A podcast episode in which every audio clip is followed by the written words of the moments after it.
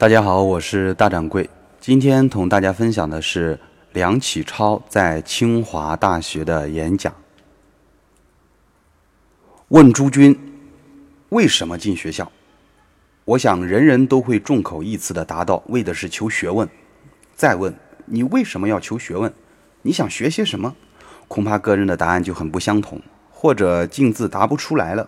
诸君啊，我请替你们总答一句吧，为的是学做人。人类心里有知、情、义三部分，所以教育应分为智育、情育、义育三方面。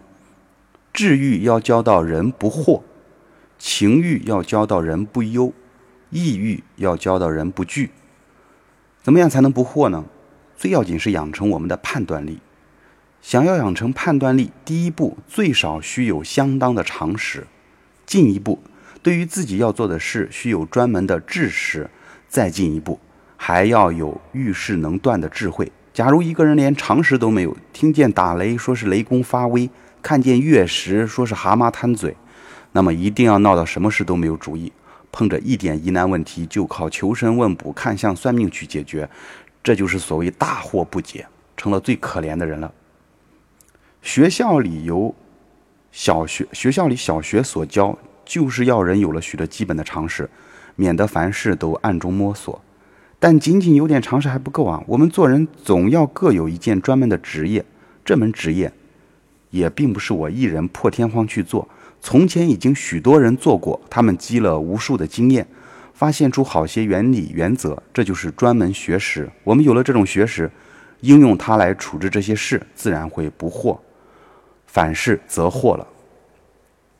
做工啊，做商等等，都各有它的专门的学识，也是如此。教育家、军事家等等，都各有他的专门学说，也是如此。我们在高等以上学校所求的知识，就是这一类。但专靠这种常识和学识就够吗？还不能。宇宙和人是活的，和人生是活的，不是呆的。我们每日所碰见的事理是复杂的、变化的，不是单纯的、刻板的。倘若我们只是学过这一件，才懂这一件，那么碰着一件没有学过的事来到跟前，便手忙脚乱了。所以还要养成总体的智慧，才能得有根本的判断力。这种总体的智慧如何才能养成呢？第一件，我我把要把我们向来粗浮的脑筋着实磨练的，听它变成细密而且踏实。那么无论遇着如何繁费的事情，我想可以彻头彻尾想清楚它的条理，自然不至于惑。第二件，我们要把向来浑浊的脑筋着实将养它，叫它变成清明。那么一件事理到跟前，我才能很从容、很莹澈的去判断它，自然不至于惑。以上所说常识、学识和总体的智慧，都是治愈的要件，目的是教人做到知者不惑。怎么样才能做到不忧呢？为什么仁者便会不忧呢？啊，孔子的话啊，想明白这个道理，要先要知道中国先哲的人生观是怎样，人到底是什么？很难用言语说明，勉强下个解释，可以说是普遍人格之实现。人格。要从人和人的关系上来看，所以人字从二人。总而言之，要比我交感互发，成为一体，我的人格才能实现。我们若不讲人格主义，那便无话可说。讲到这个主义，当然归宿到普遍人格。换句话说，宇宙即是人生，人生即是宇宙。我们的人格和宇宙无二无别。体验得这个道理，就叫做仁者。然则，这种仁者为什么就会不忧呢？大凡忧之所从来，不外两端：一曰忧成败，二曰忧得失。我们得着人的人生观，就不会有成败。为什么呢？因为我们知道宇宙和人生是永远不会圆满的。所以《易经》六十四卦始乾而终未济，正为在这永远不圆满的宇宙中，才永远容得我们创造进化。我们所做的事，不过在宇宙进化几万万里的长途中。往前挪一寸两寸，哪里能配说成功呢？然则不做怎么样呢？不做便连这一寸两寸都不往前挪，那可真真是失败。仁者能看透这种道理，信得过，只有不做事才算失败，肯做事便不会失败。所以《易经》说：“君子以自强不息。”换一方面来说，我们又信得过凡事不会成功的几万万里路挪了一两寸算成功吗？所以《论语》说：“知其不可而为之。”你想，有这种人生观的人，还有什么成败可忧呢？再者，我们得着人的人生观，便不会忧得失，因为认定这件东西是我的，才有得失之可言。连人格都不是单独存在，不能明确的画出这一部分是我的，那一部分是人家的。然则哪里有东西可以为我们所得呢？既已没有东西为我所得，当然也没有东西为我所失。我只是为学问而问，为劳动而动，并不是拿学问、劳动等做手段来达到某一种目的，可以为我们所得的。所以老子说：“生而不有，为而不恃。既以为人己欲有，既以与人己欲多。”你想，有这种人生观的人，还有什么得失可忧呢？总而言之，有了这种人生观，自然会觉得天地与我并生，而万物与我同一，自然会无入而不自得。他的生活呢，纯然是趣味化、艺术化，这是最高的情感教育，目的教人做到仁者不忧。那么，怎么样才能不惧呢？有了不惑不忧的功夫，惧当然会减少许多啊。但这是属于意志方面的事情。一个人若是意志力薄弱，便有丰富的智识，临时也会用不着；便有优美的情操，临时也会变了卦。然则意志怎么才会坚强呢？头一件必须要心地光明啊。孟子说：“浩然之气。”志大至刚，行有不迁于心，则馁矣。又说：自反而不缩，名赫宽博，无不坠焉；自反而缩，虽千万人，无往矣。俗话说得好：平生不做亏心事，夜半敲门也不惊。一个人要保持勇气，需要从一切行为可以公开做起，这是第一主。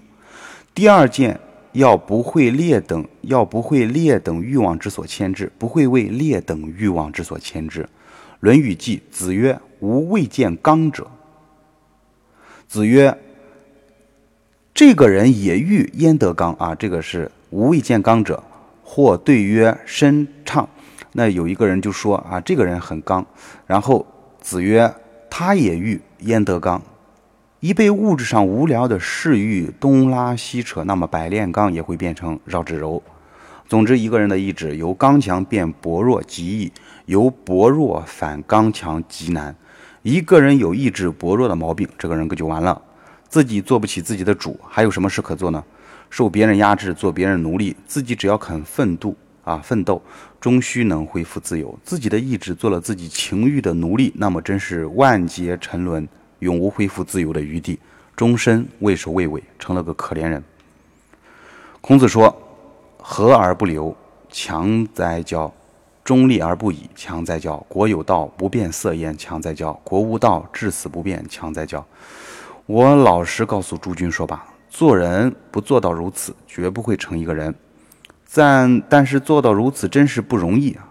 非时时刻刻做磨练意志的功夫不可。意志磨练到家，自然是看着自己应做的事，一点也不迟疑，扛起来便做，所以千万人，吾往矣。这样才算顶天立地的一个人，绝不会有藏头躲尾、左右之处的这个丑态。这便是抑郁的目的，要教人做到勇者不惧。我们拿这三件事做做人的标准啊，请诸君想想，我自己现实做到哪一件？哪一件稍微有一点把握？倘若连一件都不能做到，连一点把握都没有，哎呦，那可真是危险。你将来做人恐怕就做不成。讲到学校里的教育吗？第二层的情欲，第三层的抑郁，可以说完全没有啊。剩下的只有第一层的知欲了。就算知欲吧，又只有所谓常识和学识。至于我所讲的总体智慧，靠什么养成啊？总体智慧养成是能够形成根本判断力的。那么我们如果不做到这些，那一点儿也没有了。这种贩卖制食杂货居的欲啊，这个贩卖制食杂货居就是，啊，我我满口的大道理啊，但是我并不践行到自己的实际行为上去啊，把他前途想下去啊，这种人是让人不寒而栗的。现在这种教育一时又改革不来，我们可爱的青年，除了他更没有可以受教育的地方。朱军啊，你到底还要做人不要呢？你要知道危险啊！非你自己抖擞精神想办法自救，没有人能救你啊！知识只是知识，诸君，你千万别要以为得到些断片的知识就算是有学问。我老实不客气告诉你吧，你如果做成一个人，知识自然是越多越好；你如果做不成一个人，知识却是越多越坏。你不信吗？试想，全国人所唾骂的卖国贼某人某人是有知识的呀，还是没有知识的呢？试想想，全国人所痛恨的官僚政客，专门助军阀作恶、鱼肉良民的人是有知识的呢，还是没知识的呢？诸君须知道呀，这些人当十几年前在学校的时候，意气横厉、天真烂漫，何尝不和诸君一样？为什么就会堕落到这样的田地？屈原说的：“但昔日之芳草兮，今真为此笑哀矣。岂其有他故兮，莫好修之害也。”天下最伤心的事，莫过于看着一群好好的青年，一步步的往坏路上走。诸君猛醒！现在你所爱所恨的人，就是你前车之鉴。诸君，你现在怀疑吗？沉闷吗？悲哀痛苦吗？觉得外边的压迫你不能抵抗吗？我告诉你，你怀疑和沉闷，便是因不知才会感；你悲哀痛苦，便是你因不仁才会忧；你觉得你不能抵抗外界的压迫，便是你因不勇才有惧。这都是你的知情意未经过修养磨练，所以还未成人。我盼望你有痛恨的自觉，有了自觉，自然会自动。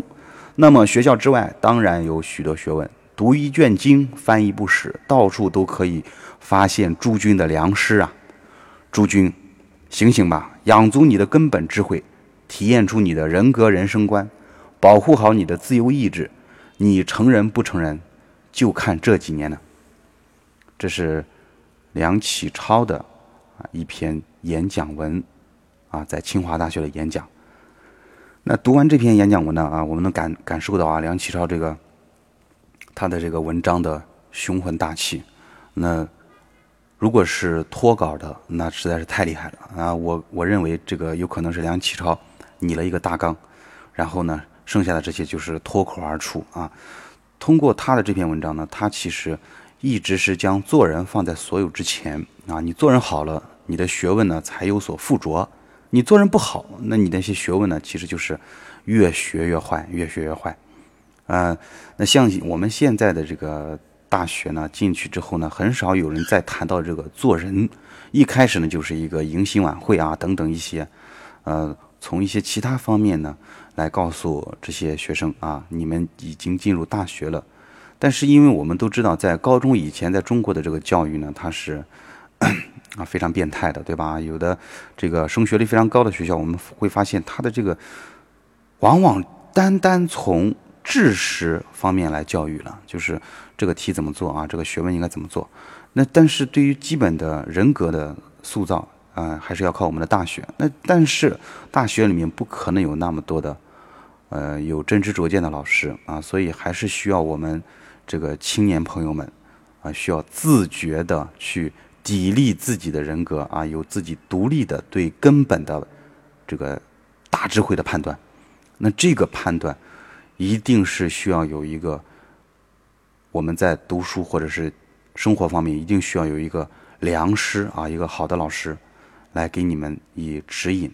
那好的老师在哪里呢？啊，梁启超在演讲里面已经提到了啊，翻译不精啊，读一不史，老师都在里面。这就是我们今天分享的这篇文章，梁启超在清华大学的演讲。好，我们明天见吧。